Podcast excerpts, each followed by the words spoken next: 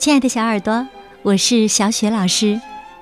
今天呢，我要给你讲的故事是《爱抱怨的敏锐》，来自新喜悦童书出版的《满满的五分钟：我的小小秘密》系列。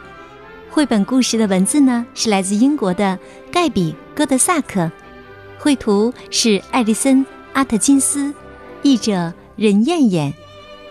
小耳朵们。你们知道仙女们的生活究竟是什么样子的吗？她们整天都是无忧无虑的吗？快来听听她们的故事吧！你会发现，其实仙女们和你一样，也有着很多成长的秘密呢。对了，听完故事啊，别忘了听一下仙女们的心里话哟。或许啊，仙女们做的很多事情，你也可以试一试呢。最好啊。把这些故事跟你的小伙伴们分享一下，然后呢，聚在一起好好聊一聊，你会发现，成长的快乐，大家都悄悄的体验过。好了，接下来呀，我们就一起来听仙女的故事了。爱抱怨的米瑞，米瑞一个朋友也没有。这完全是他自己的问题，因为他总是爱抱怨。他唠唠叨叨的埋怨烤面包的仙女，埋怨修鞋子的仙女，甚至连采蜂蜜的仙女也抱怨。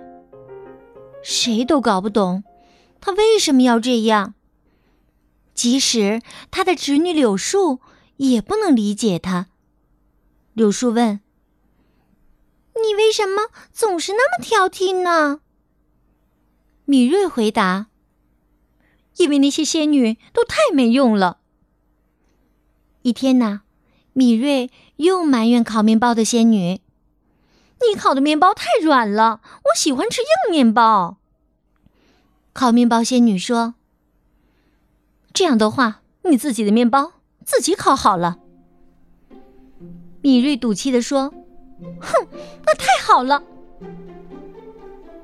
第二天呢，他又十分粗鲁的对修鞋子的仙女抱怨了一番。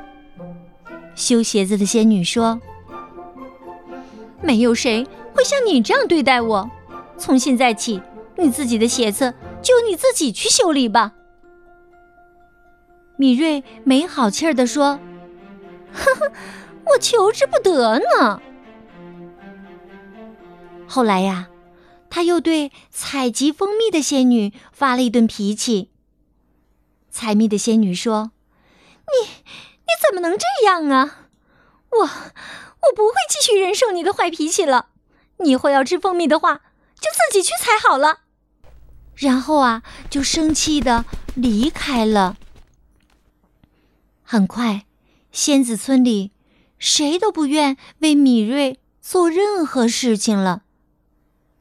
柳树说：“你对大家都太挑剔了，以后你打算怎么办呢？”米瑞满不在乎地说：“哼，这有什么呀？以后我亲手做所有的事儿，不就行了？”第二天呢，米瑞就开始烤面包了。他先点火，把烤箱烧热。然后开始和面，要想把面和好啊，可不是一件容易的事儿。米瑞不停的揉啊揉啊，胳膊都揉酸了。好不容易揉的差不多了，他才稍微喘了一口气。啊！接着他把面搅成了团儿，放进了烤箱里。这下呀，终于可以坐下来好好休息休息了。可不知不觉中啊，米瑞就睡着了，直到一股焦糊味儿钻进了他的鼻子，他才猛然惊醒。米瑞飞快地冲向烤箱，拉开烤箱门。可是，烤箱里的面包早就变成了一堆烧焦的黑炭。米瑞不知道，面包师仙女呀，根本不是按照一般的方法来烤面包的。他们有一个专用的烧烤魔咒。不过这些咒语，米瑞怎么会知道呢？米瑞决定再试着做做其他的事情。他去向蜜蜂收集蜂蜜。他看见蜜蜂们围着蜂房嗡嗡的叫着，就冲他们挥舞着双臂，叫喊道：“蜜蜂，快闪开，闪开！不要妨碍我收集蜂蜜！”蜜蜂们一点儿都不喜欢他，所以呀，他们把米瑞团团围住，用蜂刺扎他的鼻子和脸蛋儿。米瑞根本不知道。采蜜仙女也有专用的采蜜咒语。米瑞赶紧转身逃离了蜂房。他在逃跑的过程中啊，弄丢了一只鞋子。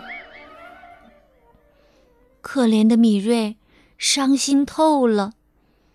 面包烤糊了，蜜蜂又不让他采集蜂蜜。还叮他的鼻子和脸颊，现在连鞋子都只剩下一只了。柳树来看望米瑞，担心的说道：“你不能再这样下去了。”米瑞认真的反思了一番，最后对柳树说：“告诉所有的仙女，以前都是我不对。”从现在起，我再也不乱发脾气了，再也不随便抱怨了。大家听到这个消息都很高兴。为了表示歉意啊，米瑞举办了一场大型晚会，并邀请所有的仙子都来参加。从那以后啊，米瑞真的再也没有抱怨过。她成了一个不抱怨的快乐仙子。敏锐的心里话：与其抱怨，不如接受和改变。没完没了的抱怨使大家远离了我。在那段日子里，不要说令我满意的面包、鞋子和蜂蜜了。就连最差的面包、鞋子和蜂蜜，我都享用不到。既然这样，我为什么还要对其他仙子那么挑剔呢？他们提供给我的东西还算不错。于是我停止了抱怨，开心的接受了仙子们为我提供的东西。渐渐的，我竟然也喜欢上了软面包。不过呀，采蜂蜜的仙女总是会送金银花蜜给我，而我最喜欢的是玫瑰花蜜。我向她请教了采蜜的咒语，她很热情地教会了我，还带着我采集了很多的玫瑰花蜜呢。好，亲爱的小耳朵，刚刚啊，小雪老师为你讲的是爱抱怨的米瑞。来自新喜悦童书出品的《满满的五分钟：我的小小秘密》绘本系列，小耳朵别忘了把这个故事讲给你的小伙伴听哦。讲完以后呢，你们可以说一说各自经常抱怨的事情，然后呢，认真的想一想，你们准备怎样应对这些事情呢？是接受还是改变？好了，亲爱的小耳朵，故事啊，小雪老师就为你讲到这儿了。下一个故事当中，我们再见。